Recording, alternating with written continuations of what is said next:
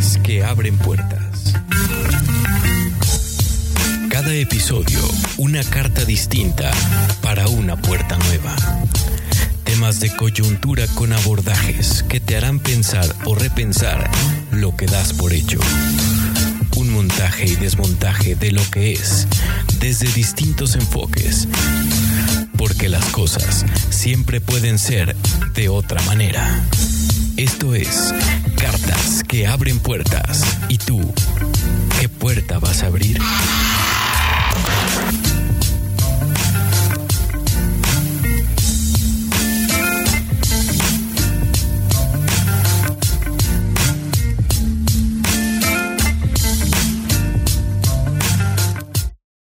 Amigas, amigos, ¿cómo están? Una emisión más de tu podcast Cartas que abren puertas. Hoy empezamos la temporada número 5. Sí, la temporada número 5. Y estamos cumpliendo ya casi un año. Ya casi un año estamos cumpliendo. Faltan escasos días, al menos desde la fecha en que va a salir este podcast. Faltan escasos tres días para cumplir un año. Muchísimas gracias por estar, por estar del otro lado, desde Spotify, Apple Podcast y todas las plataformas en donde afortunadamente estamos. Pero el tema de hoy, ¿ustedes han oído hablar del dolor social. Sí, sí, sí, del dolor social y de cómo nuestros lugares de trabajo, algunas de nuestras relaciones cotidianas, quizás amigos, la pareja o familiares, se pueden convertir en causantes del dolor social. Y se preguntarán, pero si es dolor social, ¿en dónde se siente esto, Gabriel? Ah, y de eso vamos a hablar en este episodio de este tu podcast, Cars que Importas. Soy Gabriel de la Vega, así me encuentras en mis redes sociales. Un saludo muy especial a cada hermoso país a donde llegamos. Ya somos 19. Te mando un saludo, un abrazo y empezamos. ¿Estarás de acuerdo que has sentido dolor social? Quizás no conoces el término, pero estoy seguro de que lo has sentido.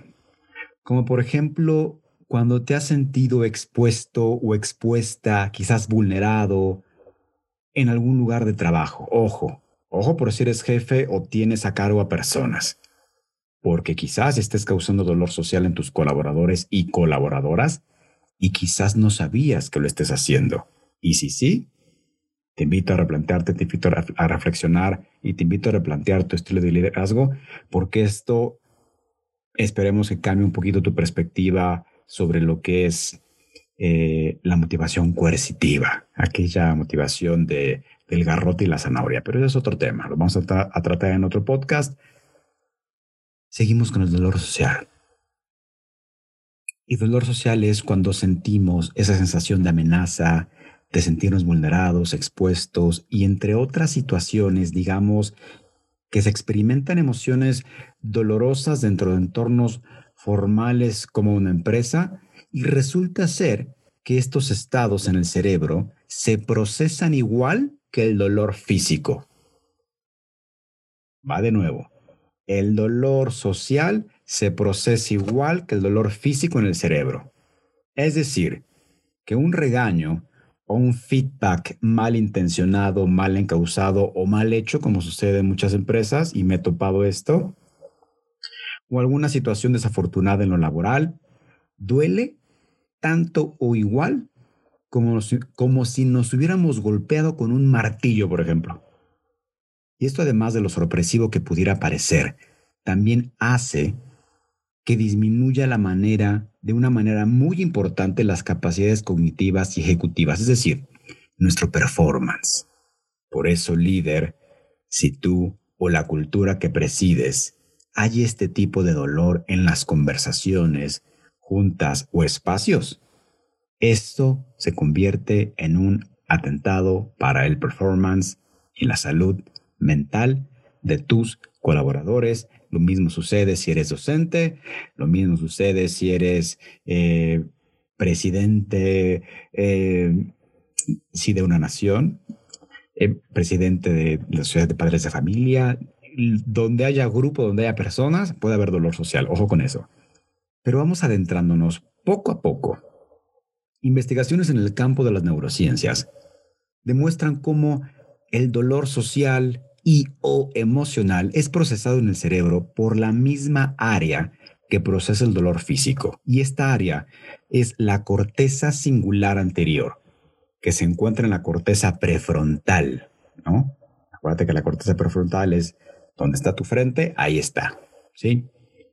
Y esta última zona, la corteza prefrontal, es donde se producen las funciones más evolucionadas del ser humano, como planear, como priorizar, como concentrarse, como reinterpretar, aquello que conocemos como pensamiento lógico o racional, entre muchas otras. Pero vamos a ser más precisos. ¿En qué científicos han descubierto e investigado la correlación en el procesamiento del dolor físico y el dolor social y emocional? Vamos bien. En la actualidad, existen varios neurocientíficos que investigan eh, la relación entre dolor emocional y físico. Y te menciono, por ejemplo, a la doctora Naomi Eisenberger y el profesor Matthew Lieberman, ambos de la Universidad de California en, en, Los Ángeles, la famosa llamada UCLA, ¿no? Y te cuento que la doctora Eisenberger desarrolló un videojuego que puede hacer que los participantes se sientan excluidos para poder explorar justo ese momento y así monitorear los cerebros de los participantes del mismo. Y fue impresionante cómo durante la investigación las imágenes tomadas de los voluntarios, cuando se sentían excluidos, presentaron que el dolor por ser rechazado socialmente se procesaba del mismo modo y en la misma zona en el cerebro que el dolor físico. ¿En dónde? Ya te lo mencioné, lo repetimos, va de nuevo. En la corteza cingulada anterior.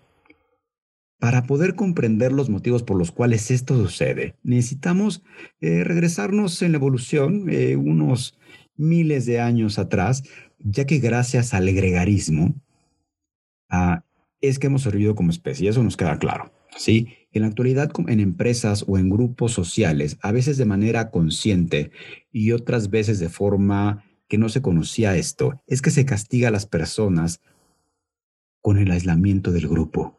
Y esto al contrario de que haga que una persona se esfuerce más o recapacite sobre lo que hizo o dejó de hacer, pasa exactamente lo contrario, sino que los desmotiva y bajan sus capacidades cognitivas, es decir, la gente decae y toma peores decisiones, es decir, los hundes más.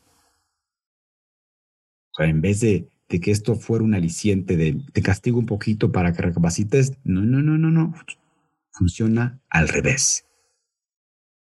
Entre más excluyas o más saques del grupo o castigues a las personas en vez de que aprendan, les estás cagando la vida, así de sencillo.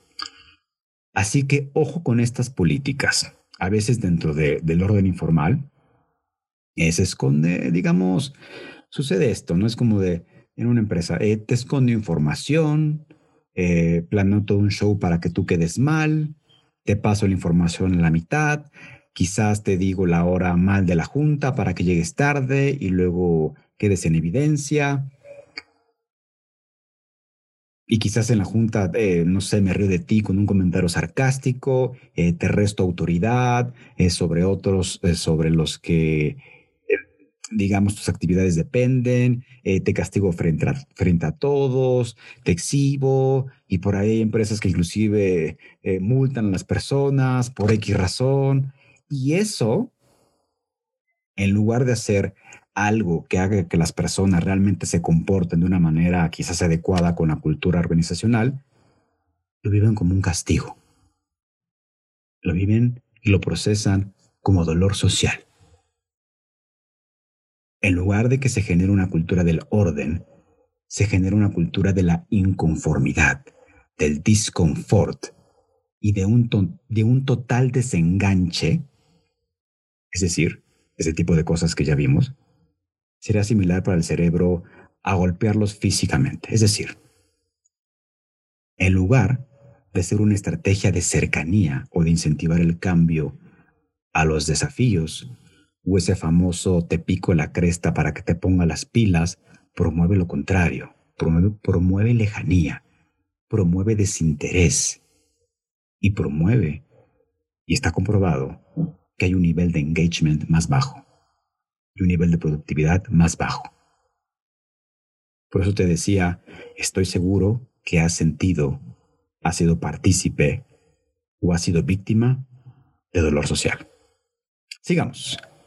El estudio de Eisenberg y Lieberman y muchos otros que están surgiendo nos están dejando bien en claro que nuestro cerebro es un órgano sumamente social y que muchas de nuestras respuestas fisiológicas y neurológicas están profundamente moldeadas por la interacción social. Parte de esto tiene que ver con el círculo home, que lo puedes escuchar en la temporada número 4, y tiene que ver con otro efecto contrario al circuito home, un efecto que además genera mucho dolor social y emocional, tanto en entornos empresariales o en entornos de cualquier otra índole. Me refiero al efecto DHT. Sí, el efecto DHT, pero ¿qué significa DHT, Gabriel? Dime por favor. Significa dihidrotestosterona. ¿Qué significa DHT? Todas y todos conmigo. Dihidrotestosterona que es la versión, digamos, de más alto calibre de la testosterona que estimula eh, primitivas regiones del cerebro relacionadas con la agresión. ¿sí? El efecto de HT en el cerebro, eh, digamos que es unas cinco veces mayor que el de la testosterona común, por decirlo en fácil. Y no solo desencadena una agresión, sino que incrementa la dopamina del que desencadena la agresión lo cual hace que la agresión resulte agradable para aquel agresor. Es decir, me burlo de ti y me causa placer. Es decir, eh, te, gano un, te gano un argumento y te hago quedar mal y siento placer. Y te castigo y siento placer. Y te cobro la cuota y siento placer. Y este círculo se convierte en un círculo, en un circuito y un efecto vicioso. ¿Sí? Y ojo, por agresión no hace falta ser violento físicamente, ¿eh? justo los ejemplos que te di anteriormente. Me refiero, eh, vamos a poner más ejemplos para que quede más, más, más, más, más claro. Es decir, te salió bien, pero no te salió tan bien como a fulanito. Eh, el famoso pero ya está considerado como esto. Muy bien tu trabajo, pero, y acuérdense que cualquier pero, cualquier feedback que tú le pones un pero, y lo voy a hacer bien gráfico para que veas el impacto que tiene. Es como dices, mira, maravilloso tu trabajo, eh, te esforzaste muchísimo, eh, se notó, eh, le gustó al cliente, y entonces vas, vas, construyendo como un gran pastel de chocolate, ¿no? Y tú esperas que el pastel de chocolate arribita tenga una cereza que adorne el pastel de chocolate. Entonces das todo, todo lo positivo y después dices la palabra horrible, pero. Y ese pero en vez de que sea una cereza, imagínate lo peor.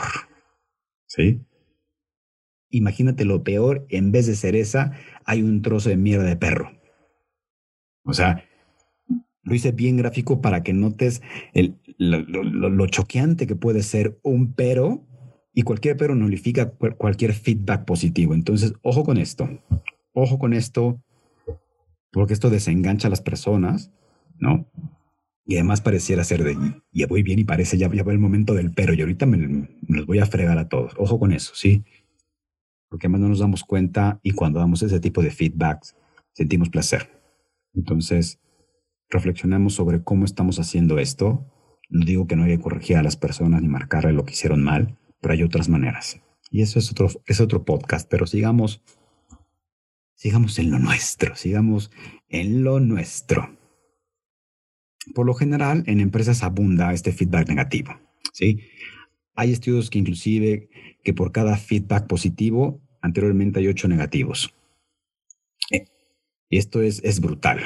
Es brutal, es brutal porque pareciera ser que estamos como en esta eh, moda, en esta corriente, o, o pareciera ser que estamos ya acostumbrados, lo cual me parece asombroso o, totalmente condicionados.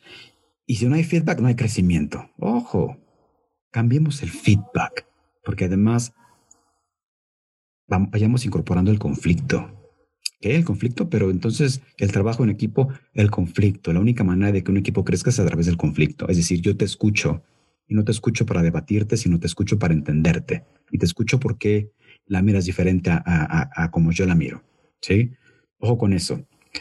Esto que te cuento, ¿no? Además se hizo un estudio en España en donde metían a líderes corporativos, los metían a un resonador magnético funcional y tan solo cuando les decían la palabra feedback, el cerebro de estos, de estos líderes corporativos se pone en alerta, es decir, que no importaba, y esto fue una de las conclusiones, que no importa si el feedback es neutro, positivo o, o negativo, se activan las áreas de alerta del cerebro. Es decir, el cerebro está en estado de alerta y la química cerebral está en estado de alerta. Es decir, el cuerpo se tensa, muchísimo cortisol, la amígdala cerebral, las amígdalas cerebrales se ponen como locas, eh, noradrenalina, eh, cortisol, ya te dije, vasopresina, es decir, ¿qué me va a decir? ¿Me voy a poner a la defensiva o no? Entonces, ojo, porque lo que hace el cerebro son estas conductas eh, de querer pelear, de querer huir o, se paraliza. Y a veces en un feedback no puedes salir corriendo, pero a veces cuando estás en estas juntas de feedback, tu mente se va a otro lado, es decir, huyes. Huyes no con el cuerpo, pero sí con la mente. Y peleas, obvio. Entonces, además, ni siquiera estás pendiente de lo que te dicen, aunque sea un área de mejora, como le dicen, sino además estás pendiente para defenderte previo dolor social. Ojo con eso porque es importantísimo, ¿eh? Entonces, ocupemos otra palabra, ¿no? Ocupemos la creatividad para decirle a la otra persona quizás ciertas áreas de mejora, y lo más complicado, y esto casi no se hace, que la persona se dé cuenta por sí misma. Y aquí necesitamos entender muchísimo cómo se hace esto. Eh, si quieres más detalle, literal, ponte a estudiar mayéutica. Sí, ponte a leer a Platón. Oye, pero ¿qué no Platón? Sí, sí, sí, es filosofía, a veces es difícil, a veces no se entiende, pero es justo que la otra persona se dé cuenta por sí misma de que en qué puede mejorar, no qué hizo mal, eso es fácil, en qué puede mejorar o cómo puede resarcir lo que ya hizo de manera distraída o de manera no adecuada, no mal, de manera no adecuada. ¿Sí? ¿Vamos de acuerdo? Perfecto. Porque, así como te lo comentaba, muchas de nuestras equivocaciones no son por desconocimiento. ¿Por qué? Porque a veces estamos aprendiendo. Es más bien por falta digamos, de capacitación, de seguimiento, de que no nos dan bien eh, el planteamiento, de que no nos entrenan. O quizás porque no sé cómo quieres que lo haga, pues tú quieres o piensas que te voy a leer la mente o crees que fuiste muy claro en comunicarme lo que necesitas y a veces uno, uno asume cosas y esto pasa muchísimo eh, con el tema de delegar, ¿sí? ¿Por qué? Porque muchas veces cuando delegamos, eh, damos muchas cosas por sentadas, como si las personas tuvieran el poder de leernos la mente y nos descifraran aquello que se aloja en nuestra mente eh, y que para, lo que para nosotros es lógico, para el otro no. Entonces, ojo, ojo con esto. ¿Sí? Y aunque diga, quedó claro, ¿verdad? Y uno dice que sí con la boca, pero con el cuello dice no, o con la boca dice que sí, la mente es de, híjole, no entendí. Y a veces queda claro al principio y después, ¿y qué me dijo? Entonces, si bien el que tiene encomendada la tarea también tiene su responsabilidad por no preguntar de más, pero en el efecto de delegar, ojo con esto, ¿eh? eh, eh quien delega tiene la responsabilidad de, de, de, que quede claro todo el pedimento y todo eso que se quiere hacer. Y además tiene que tener autonomía. Entonces, por eso las equivocaciones son vitales, no para eh, no para erradicarlas. Las equivocaciones, ah, yo soy fan de las equivocaciones, no porque me equivoque mucho, aunque sí me equivoque mucho, sino porque te dan el camino por el cual no andar. Y creo que uno aprende más cuando se equivoca que cuando le dicen que se va a equivocar. Así te lo pongo por si eres líder, maestro, padre de familia. ¿Sí? Muchas veces no nos cercioramos para ser claros. Eh, para los términos de las demás personas. A veces ni siquiera, a pesar de estar hablando de lo mismo, no hablamos de lo mismo. Por eso, oye, ¿qué significa esto para ti? Oye, y cuando mencionas la palabra, voy a decir cualquier cosa, ¿eh? la palabra presupuesto, ¿a qué te refieres? O cuando te refieres a la palabra que quede bonito, ¿qué significa? O que quede algo ganador, ¿qué significa? O que quede algo maravilloso, ¿qué significa? Dice, ay, qué pesado te pones, Gabriel. Pues sí, pesado, pero los términos son muy subjetivos. ¿Sí? Y los términos, la significación que le damos a las palabras son muy diferentes desde nuestros sistemas familiares y desde, nuestra cosmovisión y desde nuestra experiencia previa. O sea que tomemos esto en cuenta. Pero regresando al efecto de HT en empresas. Eh, esto genera obviamente estados de alerta instantáneo y el deseo de castigar es automático, es descarado y abiertamente reactivo.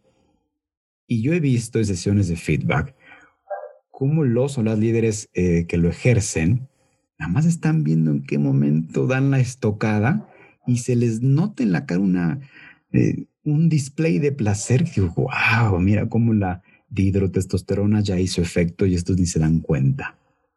¿Sí? Esto es donde lo saco de investigaciones que hizo Paul Sack, ¿no?